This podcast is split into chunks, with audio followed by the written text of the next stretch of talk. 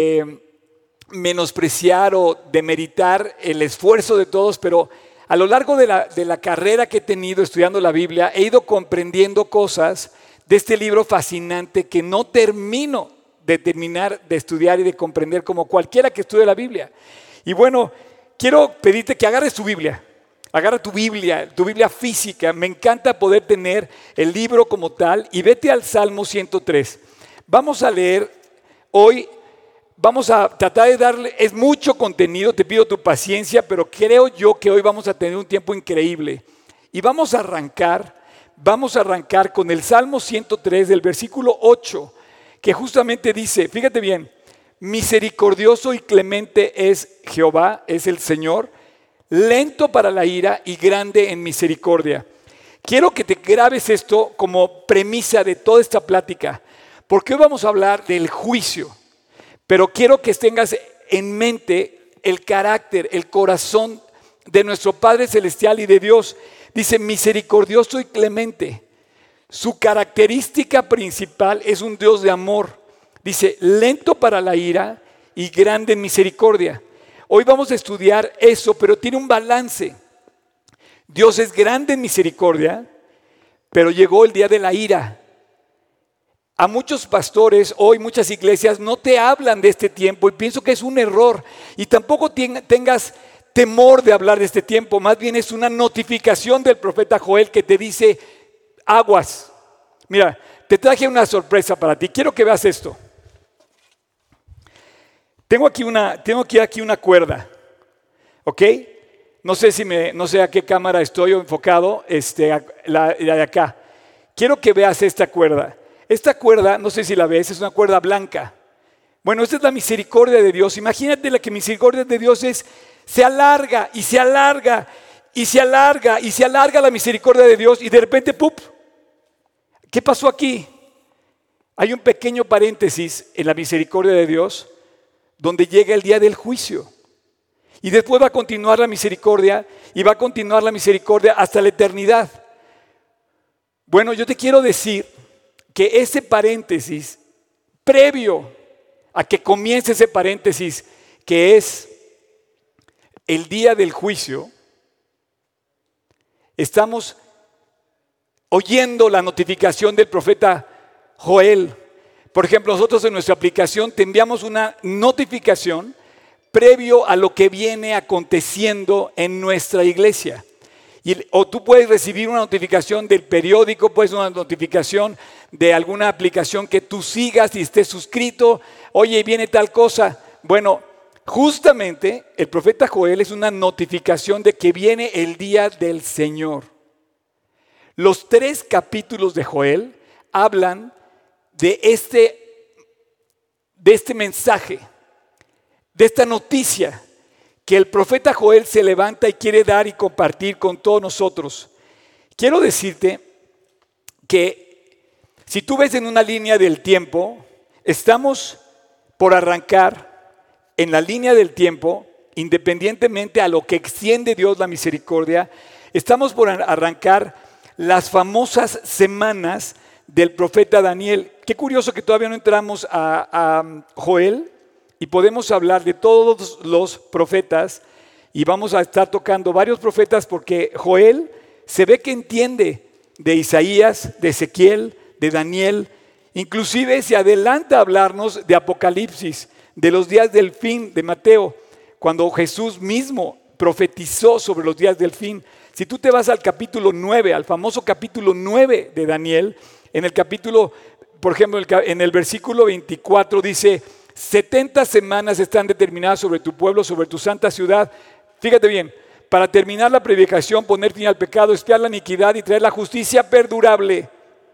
Justicia perdurable y sellar la visión y ungir a santo de los santos. Entonces habla de 70 semanas y en la cuenta de las semanas que cualquier estudioso de la Biblia sabe, se han cumplido las 69 semanas, falta una semana. Bueno, el día del Señor y el juicio de las naciones son el tema del profeta Joel. Está por comenzar y quiero que veas esta imagen que preparamos aquí para que tú la veas en base a la línea del tiempo. Quiero que analices, va a aparecer junto conmigo en la pantalla esta imagen con una línea del tiempo en donde yo quiero que tú te fijes cómo está distribuido las 70 semanas. A grandes rasgos tú vas a ver que termina las 69 semanas con un acontecimiento que abre un paréntesis, bueno, está marcado con, con líneas suspensivos, pero llega el momento donde termina este, este tiempo de gracia, por así decirlo, que estamos viviendo, y dice que está el arrebatamiento, y después comienza la semana 70. La semana 70 son siete años, después está el juicio de las naciones, y luego empieza el milenio, y al terminar el milenio viene el juicio final o el juicio del gran trono blanco o el juicio del mundo y del universo. Y en ese momento concluye el día del Señor. Entonces, en esta, en esta imagen que te acabo de presentar, que estoy presentando en tu, en tu pantalla, fíjate bien, prende los focos, atento. El Dios, el profeta Joel, o sea, Dios a través del profeta Joel te está diciendo, viene el día. Sí, o sea, en esta línea del tiempo estamos, haz de cuenta aquí, por comenzar el día del Señor, el día de Jehová, como se entiende en la Biblia. Viene el día, va a ser un breve tiempo. Esta, esta línea de la misericordia de Dios en sí va a durar aproximadamente mil años. ¿Por qué? Porque el día del Señor justamente, el día del Señor justamente abarca el juicio de las naciones, el juicio de la tribulación sobre el mundo y el juicio final. Todo esto es el día del Señor. Quiero decirte más o menos para que me entiendas. Em, llegó el momento de juzgar lo que te hicieron, lo que nos deben, lo que pasa con las cosas que no podemos controlar, las grandes injusticias de la vida, el secuestro, la traición, la cosa mala, lo feo de la vida, donde nos sentimos impotentes. Bueno, llegó el día y viene el día. Y Joel dice, viene el día del Señor. Si tú te vas, por ejemplo, a Joel 2, vamos a entrar a Joel, ¿ok? Joel 2, versículo 1. Tocad trompeta en Sión y dad alarma en mi santo monte. Tiemblen todos los moradores de la tierra. Anuncia con una trompeta y dice, porque viene el día de Jehová, porque está cercano el día. Si tú te vas, por ejemplo, a Apocalipsis 11, vete a Apocalipsis, al profeta final de Apocalipsis, en el, al final, en el versículo capítulo 11 de Apocalipsis, toma tu Biblia y si quieres subrayar, subrayalo. Son versículos importantísimos. Aunque hablemos, fíjate bien, aunque hablemos del juicio, estamos realmente acudiendo a la misericordia de Dios. En el capítulo 11, versículo 18, dice, y se airaron las naciones y tu ira ha venido y es el tiempo de juzgar a los muertos y de dar el galardón a tus siervos, los profetas, a los santos, a los que temen tu nombre, a los pequeños y a los grandes, y de destruir a los que destruyen la tierra. ¿Tú crees que Dios se le va a olvidar lo que te hicieron? ¿Tú pensabas en algún momento que Dios pasa por alto la maldad de la gente? No. La cuenta va a salir el mismo Jesús en capítulo 25. Vete ahora a Mateo 25. El mismo Jesús. Eh, si quieren mantener, por favor, la línea del tiempo mientras eh, en la pantalla, para que la gente tenga tiempo de verla. En el capítulo 25 de Mateo, en el versículo 31 al 32, ¿te fijas? Comienza con un título, dice, el juicio de las naciones. Imagínate que Jesús hace referencia a Joel en los tiempos del fin, mientras él está frente a Jerusalén en el monte de los olivos. Y dice, cuando el Hijo del Hombre venga en su gloria y todos los santos ángeles con él, quiero aclarar, cuando él venga en su gloria con los santos ángeles con él y los santos, no ha pasado eso. Él vino como cordero y fue llevado al matadero, pero él va a volver a venir. Y cuando Él vuelva a venir, la segunda venida de Cristo, entonces se sentará en su trono de gloria y serán reunidas delante de Él todas las naciones y apartará a los unos de los otros. Como aparta el pastor las ovejas de los cabritos. Llegó el día del juicio. Y yo te pregunto, ¿eres oveja o eres cabrito? Esto no es un juego, esto es en serio y el tema no es tierno. Fíjate, pondrá las ovejas a su derecha y los cabizos a su izquierda. Entonces el rey dirá a los de su derecha, venid, venid, benditos de mi Padre y entrar al reino preparado para vosotros. Porque tuve hambre y me diste de comer, porque tuve sed y me diste de beber, estuve desnudo y me vestiste, fui forastero y me recogiste. Entonces en el versículo 37 dirá, preguntándole a la gente, ¿qué? ¿Cuándo pasó esto? Todo lo que hiciste hacia uno de estos, lo hiciste para mí. Entonces el día del Señor va a juzgar y a las ovejas las va a recompensar y a los cabritos se cerró la puerta, se terminó el tiempo, llegó el juicio, la condenación, la devastación ha llegado. Me voy otra vez a Apocalipsis, casi el último capítulo de la Biblia, versículo, capítulo 20. Vete a Apocalipsis al final, capítulo 20, y escucha lo que dice Dios. En el versículo 4 y vi tronos, y se sentaron sobre ellos los que recibieron la facultad de juzgar. Y vi las almas de los decapitados, a causa del testimonio de Jesús y de la palabra de Dios. Los que no habían adorado a la bestia ni a su imagen, y que no recibieron la marca en sus frentes ni en sus manos, y vivieron y reinaron con Cristo mil años. Qué increíble que nos estamos ligando Apocalipsis, Joel, Mateo, Daniel, Ezequiel, y estamos, vamos a seguir avanzando en el capítulo justamente de ahí mismo, en capítulo 20, vete al versículo 10. Y el diablo que los engañaba fue lanzado en el lago de fuego y azufre donde estaba la bestia y el falso profeta y serán atormentados día y noche por los siglos de los siglos. Y antes de darle vuelta a esta hoja, quiero decirte en Joel 2, 32, Joel 2, 32, vuelvo a decir, que en este momento no se está manifestando más que el amor de Dios. Escucha, por favor, escucha. Quien quiera que seas, en el momento que me estés escuchando, escucha Joel 2.32. Este es el corazón del Padre, este es el llamado de Dios, es la notificación del profeta. Y todo aquel que invoque el nombre del Señor será salvo. Solo tienes que hacer eso, solo tienes que buscar al Padre, solo tienes que ir a Él, reconciliarte, pedirle perdón, porque en el monte de Sión y en Jerusalén habrá salvación, como ha dicho el Señor. Yo te invito a que te prepares con esa notificación, comparte esta notificación, no te asustes con esa notificación, pero el día del juicio llegó. En otros términos, la cuenta la va a cobrar Dios. Todo lo que pagaron, todo lo que quedó a deber la gente, lo que se robaron, lo que mintieron, lo que hicieron mal, los secuestros, la violencia, la maldad. Quiero que sepas, seas alto o chico, seas grande o, o pequeño, llegó la hora del juicio. Tú y yo tenemos que ir con Dios y examinar nuestras vidas ante este llamado del profeta. Y si invocamos el nombre de Dios, vamos a estar del otro lado. Y si no lo invocamos, quedamos condenados por nuestras propias maldades. Quiero decirte que en esta notificación lo que va a resaltar es que el pecado destruye, pero el que invoque el nombre del Señor, ese hombre será salvo. Te lo repito, llegó el día de las recompensas, aunque este día en particular se enfoca como un día terrible en la boca del profeta Joel. Todavía no hemos llegado al profeta Joel, vamos a darle vuelta y vamos a ir al profeta Joel. Básicamente, gracias, vamos a, vamos a quitar ya la lámina. Quiero nada más, antes de que te lleves la lámina, quiero que veas, esta lámina que pusimos es una gráfica de lo que incluye el Día del Señor.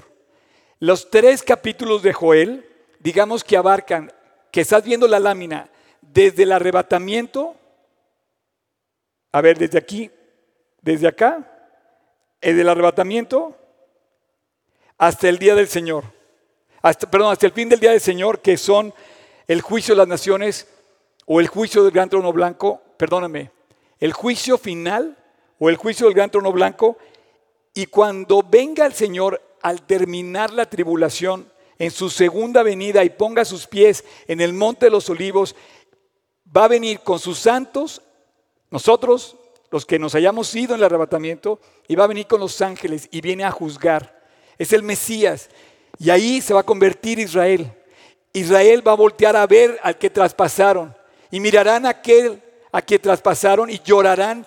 Y dice el profeta Ezequiel, Jeremías, Isaías, ¿cómo se convertirá una nación en un día? Claro que sí, Israel en este momento es un emporio de éxito material, tecnológico, lo que quieras, pero no se ha convertido. Es una pequeña minoría de judíos israelíes que se han vuelto al su Mesías, pero en este momento la nación completa va a voltear a Dios y va a reconocer que el Mesías era Jesús, pero viene en su segunda venida como rey, como juez. Tú, te, te pido un favor, tú tienes que ver a Dios hoy de frente y reconciliarte con Él, porque ahorita todavía el tiempo está extendiendo la misericordia. Y hoy tú lo puedes encontrar cara a cara como Padre amoroso que vino a morir por ti para tener reconciliación contigo. Tú no lo quieres ver cuando venga a juzgar, cuando venga montado en sus caballos y venga a traer juicio. Quiero decirte, ahora sí vamos a pasar al profeta Joel, por favor, con la lámina vamos a irnos al profeta Joel, vamos a quitarla. Quiero decirte que llegó el día del juicio. Puedes dormir tranquilo. Lo que te hicieron. Mira, conozco grandes incógnitas de personas que me han platicado. Por ejemplo, tengo un amigo que secuestraron a su papá y después de cuatro años todavía no sabe qué pasó con él. ¿Tú crees que el que hizo el ojo no verá? Viene el día grande y temible, donde toda rodilla se va a doblar, donde todo ojo lo va a reconocer y donde va a tener. Es más, es tan temible que los incrédulos van a pedir, van a querer morirse antes de enfrentarse a Dios. Apocalipsis dice que, que, muchos incrédulos van a decir a los montes, mátenos y cúbranos, porque ¿quién va a poderse sostener el día de su vida? Señores, no es un juego. Y el profeta Joel está advirtiéndonos de esto. Ahora, no olvides que la premisa de este profeta es un llamado a arrepentirte. El que invocar el nombre del Señor no va a ir al juicio. Por lo tanto, yo te pondría otra, otra notificación de parte del profeta y te diría, es tonto, perdón la palabra, es estúpido desobedecer a Dios. Es una estupidez. Porque no vamos a llegar a ningún lado, no vamos a salvarnos. Necesitamos un perdón, necesitamos reconciliación y va a estar increíble. Ya, vamos a entrar a Joel rápido, pero no podía yo dejar de decirte la intro. Con esto que te acabo de decir, vamos a poder comprender los tres capítulos de Joel. El capítulo 1 habla del anuncio del día del Señor. El capítulo 2 habla del día del Señor. Y el capítulo 3 habla del juicio de las naciones. Para que me entiendas, es tan grande el anuncio, es tan grande el día del juicio, que las naciones están incluidas dentro del día del Señor. Para que me entiendas, es tan fuerte el juicio que va a durar más de los mil años. Termina con el juicio final. Al principio de los mil años está el juicio de las naciones y antes de los, de los mil años hay siete años de tribulación, que es otro juicio, porque llegó el momento de decirle al mundo que lo que hizo está mal y que todo lo que debe lo va a pagar. Ok, Joel, no hay manera de identificarlo en la Biblia más que hay un Joel. Sin embargo, déjame decirte que hay como siete tocayos de Joel. Eh, el nombre de Joel es un nombre precioso. ¿Sabes lo que quiere decir Joel? Si me estás escuchando tú que te llamas Joel, el nombre de Joel quiere decir Dios es mi Señor. Wow. yo espero que todos pudiéramos llamarnos Joel y que pudiéramos decir que Dios es nuestro Señor, como decía Tony al principio, Dios es mi Padre. Y bueno, y Él ruega, Él anuncia que venga justamente toda persona a Dios a arrepentirse y a reconciliarse con Dios como el Padre Celestial. Una cosa más, lo único que identifica a este hombre es que no habla de ningún reino, así es que no lo podemos asociar exactamente con algún rey en particular, tanto del norte como del sur. Pero sí habla de Jerusalén, sí habla de Sión, y además lo único que lo identifica es que dice que es hijo de Petuel. En capítulo 1, dice, palabra de Jehová que vino a Joel, hijo de Petuel. Es todo lo que sabemos de él. Pero lo que dice es verdad y está asociado a todos los profetas, tanto menores como mayores, sobre Jerusalén, sobre la tierra, sobre el futuro, sobre lo que pasó en el pasado y lo que va a pasar en el futuro. Es fascinante este hombre. Petuel quiere decir la boca de Dios. Dios es mi Señor, hijo de la boca de Dios. Entonces Dios le pone, por así decirlo, un mensaje a Joel. Voy a tratar de ser breve, conciso en los siguientes tres capítulos. Señor, estamos estudiando la Biblia. El primer capítulo tiene cinco detalles, el segundo capítulo tiene cinco detalles y el final del capítulo habla del juicio de las naciones. Quiero ser breve contigo, pero a la vez quiero dejar acentuado varias cosas. Lo primero que dice es que viene el día del Señor. Anuncia que viene el día del Señor. Hoy te anuncio que viene un día del juicio. Prepárate para ese día del juicio. Como la notificación que recibes de tu celular que te avisa qué está pasando. ¿Ok? En el pasado vino el día del Señor, por ejemplo, hace referencia a él a que en Babilonia un día se levantaron los ejércitos, fueron, se levantan y corren hacia Jerusalén y destruyen, destruyen eh, Jerusalén. Por lo visto, él habla más o menos en el año 400, aparentemente porque lo que relata es el regreso de Jerusalén, de los judíos a su tierra, en el año de la época de Nehemías y Esdras, por así decirlo. Entonces, él avisa esto, pero dice, viene otro día grande y temible, y bueno, donde se va a premiar los aciertos y se va a castigar aquellas cosas que se hicieron mal, que tenemos que aprender, porque Dice, por ejemplo, el versículo 3, 1.3. De esto contaréis a vuestros hijos y vuestros hijos a sus hijos y sus hijos a otra generación. Entonces, cuéntale, dice la Biblia, cuéntale a tus hijos. Es algo que tenemos que transmitir de generación en generación. No podemos olvidar esta enseñanza, sino hay que contarla a nuestros hijos para que estén alertas. Tú tienes que hacerle ver esto a tus hijos. Ok, versículo 4 dice, lo que quedó de la oruga comió el saltón, lo que quedó del saltón comió el revoltón, lo que, y la langosta comió de lo que el revoltón había dejado. Dice, habla de un juicio que viene a través de una plaga, una destrucción total, una destrucción que yo más bien pienso que es una devastación, porque viene la plaga, y, y esto suena como a, como a chiste, ¿no? Revoltón suena como a reventón. No, no, no, no te confundas viene una devastación total y la compara con una plaga que dice, lo que deja uno, la agarra el otro. Lo que deja la, que, la plaga que vuela, lo agarra la plaga que se, que se arrastra, la oruga. Y luego viene el revoltón, y luego viene la langosta, y luego viene el saltón, y viene, y son parásitos, son parásitos que destruyen, que se acaban con todo. Ese es el segundo detalle. El tercer detalle es que en este momento hay, una, hay, un, hay un pasaje increíble que habla del borracho. Ya, borracho. Cinco. Yo no sé, pero Dios te pone el nombre, yo no, ¿eh? No te ofendas, no, no, no, tú sabes si eres o no eres, pero el que toma una, toma dos, toma tres, toma cuatro, toma... Llega un momento que pierde la conciencia y se vuelve un borracho. Un borracho es una persona que ya perdió la conciencia. Y como borrachos dice, oigan, hemos perdido la conciencia, ah, despierten. Versículo 5, despertad borrachos y llorad, gemid los que bebes vino, a causa del mosto, porque os es quitado de vuestra boca. Seis, perdón, el, detalle número cuatro. Después describe, en los versículos que vienen, describe un batallón militar como, como, una, como, una, como una invasión de una langosta, pero, pero está hablando de un ejército. A partir del versículo 6, me voy a ir saltando para, hacerlo corto.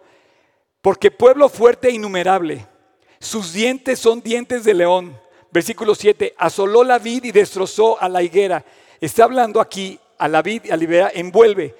Ojo, Israel, ¿ok? Dice, derribó, todo lo desnudó. Y luego dice, envuelve a todas las generaciones. Llora tú, joven, Después más adelante, en el versículo 9, los sacerdotes lloren porque ya no va a haber templo. En el versículo 11, confundíos labradores, los que trabajan, los que, los que, los que, los que van a la labor del campo, los que generan la riqueza, los que generan trabajo, gemid, confundidos labradores, gemid, viñedos, porque el trigo y la cebada, todo se perdió en el campo. Luego me voy un poquito más adelante y llego donde dice, por lo cual se extinguió el gozo de los hijos de los hombres. Ceñíos y lamentar, sacerdotes, ministros del altar, venid, dormid de silicio, ministros del Dios, porque la casa de vuestro Dios y la ofrenda ya se acabó, no hay, más. Y finalmente en el versículo, en la parte quinta que quiero decirte de este, de este capítulo, el detalle 5 del primer capítulo, eh, es que diga, dice, llegó el día del juicio. Por ejemplo, el versículo 17 dice, el grano se pudrió debajo de sus terrones, y los graneros fueron asolados, y los alfolíes destruidos, porque se secó el trigo.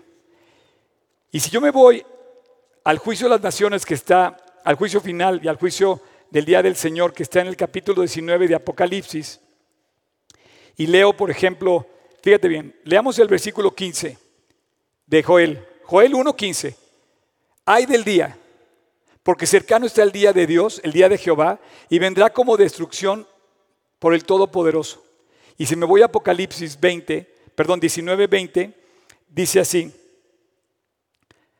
Em, y la bestia fue apresada, y con ella el falso profeta, porque había hecho delante de ella las señales con las cuales había engañado a los que recibieron la marca de la bestia y habían adorado su imagen. Estos Dios, estos dos, fueron lanzados vivos al lago que abre con fuego y azufre. Finalmente nadie se va a escapar el que parecía poderoso, la bestia. La Biblia llama la bestia, pero el hombre le va a llamar el superhombre, el superman. Llegó el día. Vamos a entrar al capítulo 2. El capítulo 2 anuncia un gran, una gran noticia. Tocad trompeta desde Siot y dad alarma en mi santo monte. Temblan todos los moradores de la tierra, porque viene el día. Cercano está el día de Jehová, porque cercano está el día. Es todo un evento, es todo una, y dice que va a ser un anuncio formal. Y luego viene y describe a otro ejército, un ejército de personas que vienen montadas en caballos con los santos y con los ángeles. Y dice que descienden en el día de Dios. Vamos a ver, vamos a ver el versículo 2 y el versículo 11. Día de tinieblas y de oscuridad, día de nube y de sombra como, son, como sobre los montes se extiende el alba, así vendrá un pueblo, fíjate bien, grande y fuerte. Semejante a él no lo hubo jamás, ni después de él habrá en años de muchas generaciones. Vete al versículo 11. Todo esto habla del ejército que viene. Y el Señor dará su orden delante de su ejército porque muy grande es su campamento. Fuerte es el que ejecuta su orden porque grande es el día de Dios y muy temible. ¿Quién podrá soportarlo? Él dice que viene un grupo con él para juzgar y la promesa de regresar con él en la tierra es con, un, eh, ejército de, gente restaurada para restaurar, para juzgar las naciones. Eso viene en el capítulo 3, ahorita vamos para allá. ¿Qué va a pasar durante este momento? Aquí habla de la segunda venida de Cristo y pasa algo increíble. No creas que todo es desolación. Acuérdate que Dios, acuérdate lo que te dije, acuérdate que Dios es grande en misericordia. El, hilo es grande, es, es grandísimo. Dios extiende su misericordia y Él es grande en misericordia y lento para la ira. Pero este momento estamos hablando de que llegó el día de la ira. ¿Ok?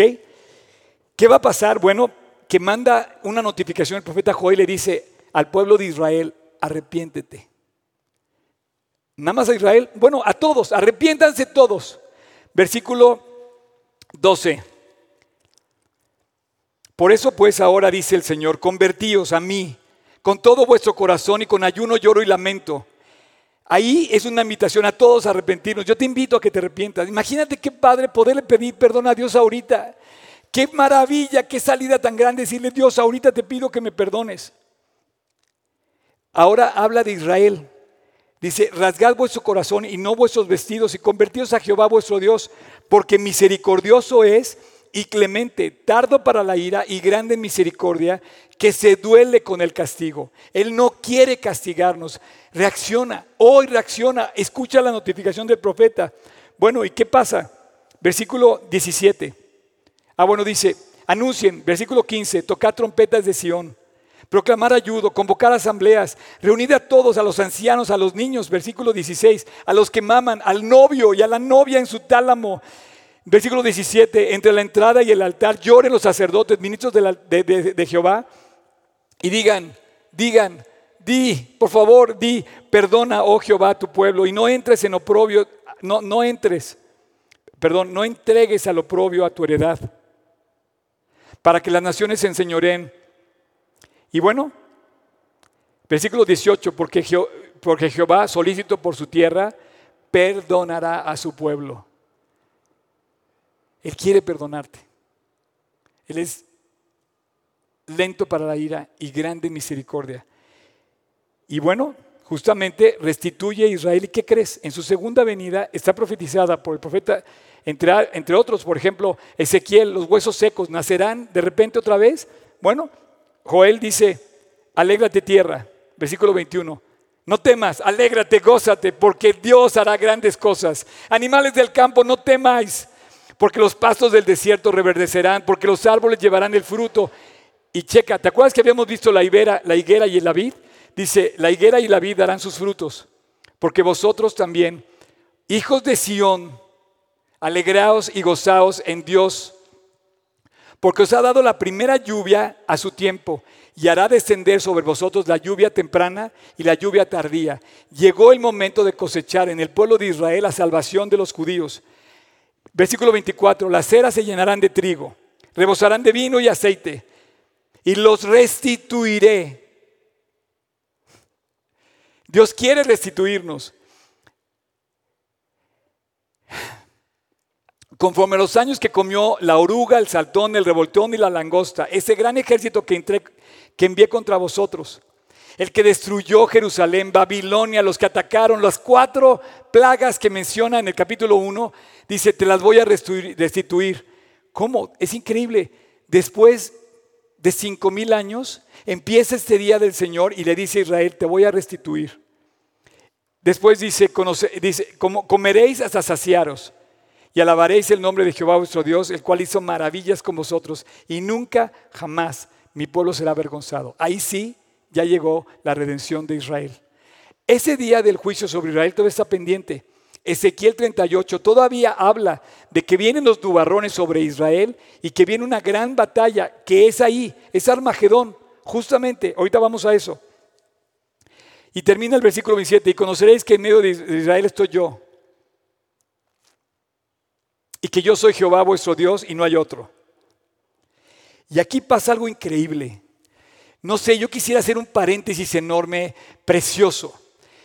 El juicio no se queda ahí. Dios no es alguien que quiere el juicio. Dios quiere restaurarnos, restituirnos, bendecirnos, ensancharnos. Y lo, demuestra el capítulo 2. Dice, viene el juicio, pero se van a convertir y yo los voy a restituir y yo los voy a dejar bien para ellos. Pero aquí habla del Espíritu Santo. Justo lo que estaba hablando Tony. No comas queso y galletas. Come de Dios. La llenura del Espíritu Santo es algo que tú no te puedes perder. No quiero sonar religioso ni quiero hablar de religión. Quiero traducirte lo que a mi parecer te voy a dar una opinión personal sobre, mí, sobre este pasaje. Versículo 28. Y después de esto derramaré mi espíritu sobre toda carne y profetizarán vuestros hijos y vuestras hijas y vuestros ancianos soñarán sueños y vuestros jóvenes verán visiones. Y también sobre los siervos y sobre las siervas derramaré mi espíritu y, haré prodigios en el cielo y en la tierra, sangre, fuego, columnas de humo y el sol se convertirá en, en tinieblas y la luna en sangre antes de que venga el día grande y espantoso de Dios. Y aquí donde dice, y todo aquel que invocar el nombre del Señor será salvo, porque en monte de Sión y en Jerusalén habrá salvación, como ha dicho el Señor, y entre el remanente en el cual Él habrá llamado. No sé cómo decirte. Pero esta promesa de su espíritu no te la puedes perder. Estamos comiendo queso y galletas cuando tenemos un manjar que se llama la comunión íntima con el Padre. Su presencia en tu vida. Si Él mora en tu corazón y si Dios vive en tu corazón, vas a saber que viene un día del juicio al cual tú no vas y Él va a encargarse de juzgar lo que te hicieron. Vas a saber que Dios te ama. Vas a palpar sus brazos. Vas a sentir su cobijo. Vas a disfrutar de su presencia. Vas a andar por la vida como hijo de Dios, sabiendo quién es tu Padre, que tienes herencia, que eres un príncipe o una princesa de su pueblo y de su familia. La venida del Espíritu Santo, la dijo Jesús, necesito irme para traer a ustedes y enviarles el Espíritu Santo. ¿Sabes lo que yo traduzco que es la llenura del Espíritu Santo? Te lo voy a poner fácil. No, no, no me juzgues, pero creo que es la comunicación. Cuando tú afectas la comunicación con tus seres queridos, en tu empresa, con tus hijos, con tu esposa, con tus padres, se rompe la comunión. Empiezan a generarse en tu, en tu cabeza las ideas de, híjoles, que me hicieron, no sé qué, el celo viene y, empiezan y viene la confusión. Pero cuando hay una comunión dice que hay libertad. Donde está el Espíritu del Señor hay libertad. Libertad para decirle la broma, para echarte un meme con una persona y que la otra persona no se ofenda, para que tú puedas convivir, interactuar, entrelazar con las personas más queridas. La presencia del Espíritu Santo dice que trae a la vida del creyente libertad, porque donde está, dice, donde está el Espíritu de Dios, ahí hay libertad. Y hay otra cosa que trae, trae amor. Cuando tú lees el capítulo 13 de Corintios, al final dice, estos tres permanecen ahora, la fe, la esperanza y el amor, pero el mayor de todos es el amor. Tú no puedes sacar de tu vida el amor en la comunicación con todos, con el bolero o con el presidente. Tenemos que tener amor. Tenemos que hablarles del juicio, pero con amor. Pero advertirles del juicio como lo hizo Joel. Pero tú no puedes sacar de tu comunión con nadie la comunicación que debe tener con amor. Piensa, piensa en qué momento perdiste la frescura, la transparencia y la libertad para comunicarte con tu esposa, con tus hijos, con tus padres, con tu compañero de trabajo, con tu jefe, con tu vecino. En ese momento se afectó la presencia del Espíritu Santo. Y estamos llamados a dar testimonio del Espíritu Santo como creyentes, porque dice, sobre mi casa, los que voy a salvar, voy a derramar el Espíritu y sobre ellos voy a tener claro que ellos son mis hijos. Y la gente que está alrededor va a conocer que reaccionan, responden, hablan y se aman como, como nadie más. Solo los hijos de Dios. Solo en la comunión del Padre a través del Espíritu Santo. Yo creo que cuando tu, tu comunicación se merma con algún ser querido o con alguna persona, el Espíritu de Dios se está enfriando en tu corazón o se está apagando. Es otro tema, pero vamos a pasar al capítulo 3. Fascinante, ¿verdad? Entonces, fíjate bien, en el capítulo 1 dice, aguas, el anuncio, viene el día del Señor. En el capítulo 2, Joel dice, así va a ser el día del Señor. Va a venir Cristo con sus santos ángeles y con sus, eh, eh, con sus redimidos y va a juzgar a la tierra y va a comenzar el milenio. Y ahí va a traer juicio, se va a convertir Israel y va a comenzar el milenio, lo que veíamos en la gráfica. Y al final que cuando viene el, día terrible, cuando va a ser condenado el diablo, el falso profeta, y va a ser echado al lago de fuego, cuando cierra el juicio final, el gran trono blanco, es cuando terminan esos mil años, cuando el diablo es soltado y entonces comienza la eternidad, cielos nuevos y nueva tierra, para siempre. Entonces el día del Señor incluye el juicio de las naciones, el juicio final y el arrebatamiento. ¿Ok? Es el gran día del Señor. Hay muchos que hablan sobre este tema. Profetas, y el mismo Cristo. Ahora, en el día 3, en, perdóname, el capítulo 3, solamente vamos a hablar del juicio de las naciones. Dice que sucede en el valle de Josafat. ¿Sabes que ese valle no existe? Pero aparentemente fue donde Josafat ganó sus batallas, porque he aquí que en aquellos días y en aquel tiempo en que haré volver la cautividad de Judá y de Jerusalén, versículo 2, reuniré a todas las naciones y las haré descender al valle de Josafat y ahí traeré en juicio en ellas. Bueno, ese valle yo más bien lo llamaría el valle de Armagedón o el valle del juicio. ¿Ok? Joel 3.2. Vámonos a Ezequiel 34. Se me hace fascinante esto. Ezequiel 34. Está un poquitito antes de Joel. En el versículo 17. Va a aparecer ahí en tu pantalla.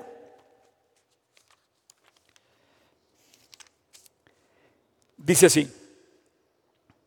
Mas, en cuanto a vosotras, ovejas mías, así ha dicho Jehová el Señor.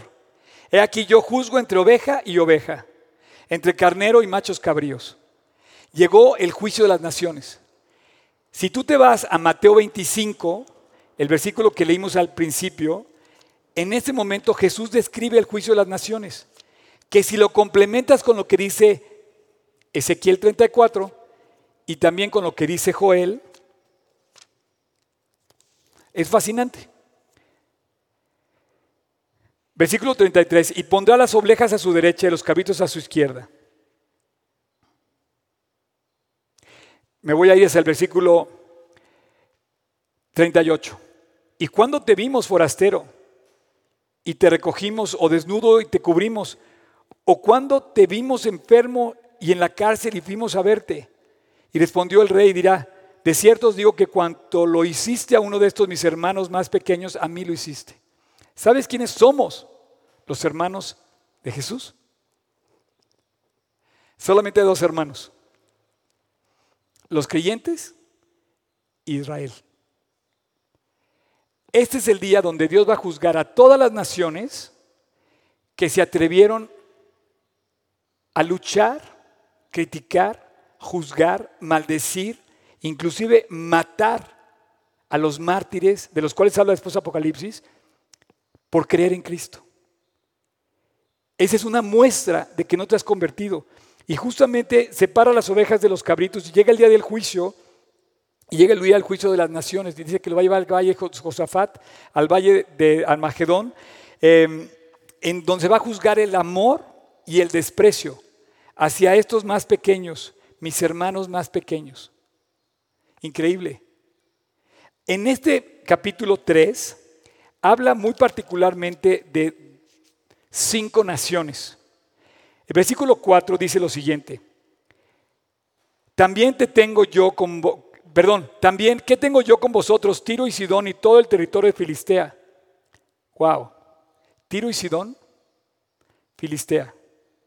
Y al final, en el versículo el versículo 19, Egipto será destruido y Edom será vuelto en desierto asolado. Pareciera que estas cinco naciones engloban los grandes enemigos de Israel, especialmente al final cuando habla de Egipto y de Edom. ¿Se acuerdan que hablamos de Edom la semana pasada? Si no viste el capítulo de Edom, te lo recomiendo, que es abiertamente se, se opusieron a Israel, inclusive los mataron y apoyaron a Babilonia para destruir Jerusalén.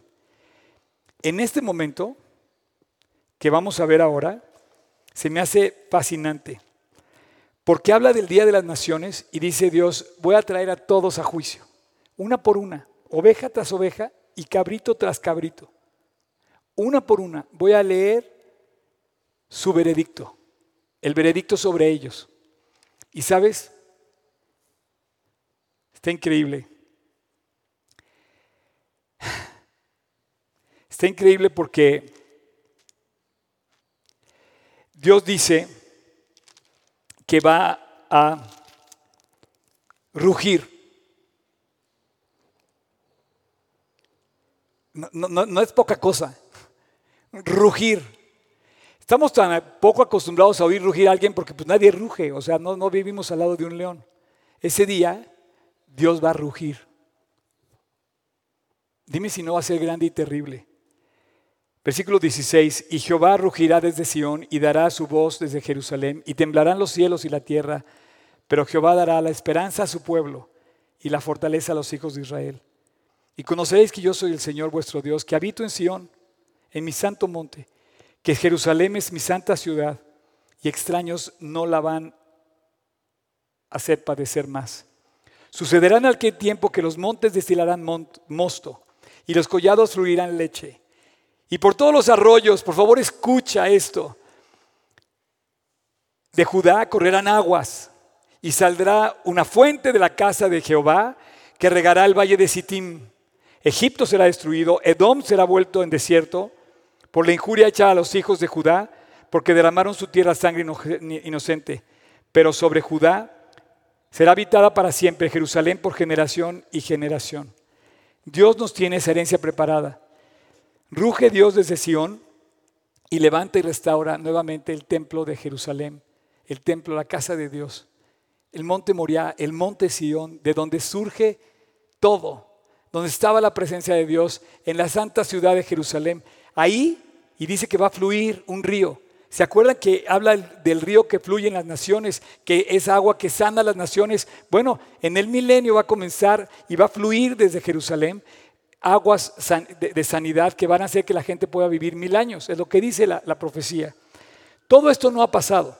Todo esto está por pasar. Y si yo llegara a una conclusión a la que ya estoy aterrizando ahorita, llegaría a una sola conclusión. Joel te dice, tú puedes heredar el cielo o el infierno. Te lo repito otra vez. Joel te dice, tú, el que me estés escuchando, con todo lo que piensas, si estás a favor o en contra, te dice Dios, tú puedes, tú puedes heredar el reino el cielo o el infierno. Depende de tu decisión. El llamado de, de Joel es a convertirse. El llamado es a volver a Dios. El llamado es a buscar. Y dice, convertíos a mí de todo corazón. Rasga tu corazón. No rasgues tus vestidos. Toca trompeta y escucha su llamado atiende a la notificación y vuelve a tu Dios. ¿Cómo me gustaría que hoy esta, esta plática rompiera récord de transmisiones? ¿Cómo me gustaría poder llegar al corazón de esas personas que tú sabes que están sufriendo porque no conocen a Dios? ¿Cómo me gustaría poder llegar al corazón de personas que yo amo y que veo infelices porque veo que comen queso y galletas? cuando pueden estar disfrutando del manjar en la casa de su padre. ¿Cómo me duele ver que hay personas que dejan pasar la vida entera y siguen con amarguras porque no se han reconciliado ni con Dios ni con nadie? ¿Cómo me gustaría que este mensaje se escuchara en la voz de aquellos que tú amas, por los cuales tú sufres? En la voz del drogadicto, en la voz del alcohólico, en la, en la voz del violento, en la voz, en el corazón. Que llegara esa voz y hiciera derramar el Espíritu de Dios desde lo alto, derramaré sobre la persona espíritu de gracia, de bendición. Derramaré mi espíritu y los bendeciré y traeré paz y traeré confianza. Si tú quieres, en este momento voy a terminar con una oración. El profeta Joel nos anuncia, tú puedes heredar el reino. Tú puedes ser adoptado en la familia de Dios. Tú puedes pedirle perdón. Tú puedes reconciliarte con Él. El profeta Joel te dice, hereda. Como Moisés, cuando le dice al pueblo, escoge el bien, escoge la vida. Toma esta decisión en tu corazón. Reconcíliate con Dios. Rasga tu corazón, no tus vestidos. Ve, ve al fondo de tu corazón y dile a Dios con estas palabras. Repite conmigo. Dile a Dios, Señor, perdóname. Señor, tú sabes quién soy. Te pido, Jesús, que me limpies. Perdóname de mi maldad para que yo no llegue al día del juicio. Para que este día del Señor yo no lo viva. Rescátame, Dios, ayúdame, perdóname y límpiame. Te ruego Te ruego, Jesús, que me salves, que me limpies. El día de hoy hago la paz contigo. Te invito a mi corazón. Te invito a mi vida para que tú la llenes y la cambies. Y que a partir de hoy tú hagas de mí una nueva persona. Jesús, entra a mi corazón y quédate conmigo para siempre. Y a partir de hoy te doy gracias. Así como parece imposible, te doy gracias porque tú fuiste a morir a la cruz. Todo este juicio lo pagaste en la cruz para que yo no tuviera que pagarlo.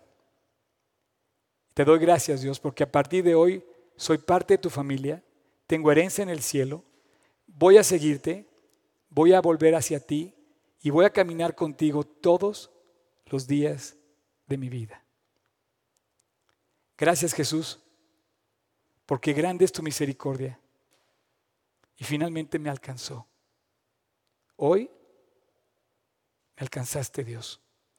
Te entrego mi vida para siempre vivir contigo. Te lo pido en tu precioso nombre, Jesús. Amén.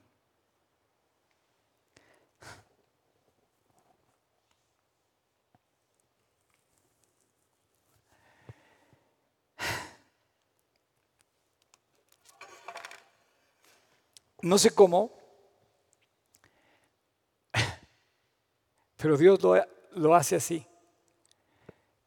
Yo no soy el responsable de esta obra maravillosa, yo nada más soy como un mensajero que hoy te envía una notificación. Vuelve a Dios. Si hoy tú hiciste esta oración, quien quiera que sea, donde quiera que estés, quiero decirte algo. Dios está en tu corazón y es lo único que te vas llevar el día que te toque partir. Hoy en la mañana lloraba con un amigo muy querido que hoy está sepultando en este momento a su papá.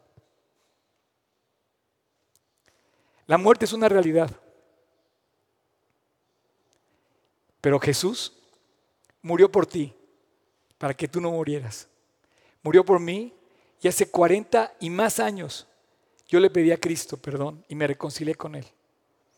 Me encanta predicar su palabra y me encanta compartirla.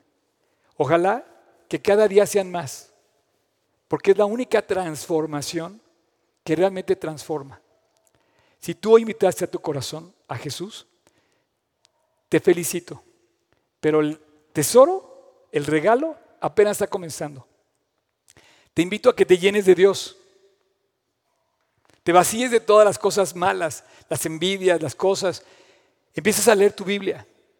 Empieza desde el Evangelio de Juan. Te invito a que ores y le pidas cualquier de tu necesidad. Y te invito a que le creas todo lo que lees, que le puedas decir a Dios con toda confianza, Señor, qué precioso es caminar contigo. Si quieres afianzar lo que acabas de escuchar, en la sección conexión de nuestra página hay un video que te resume en cinco minutos, en siete minutos, el mensaje de salvación. Si quieres, repásalo y confirma esta decisión.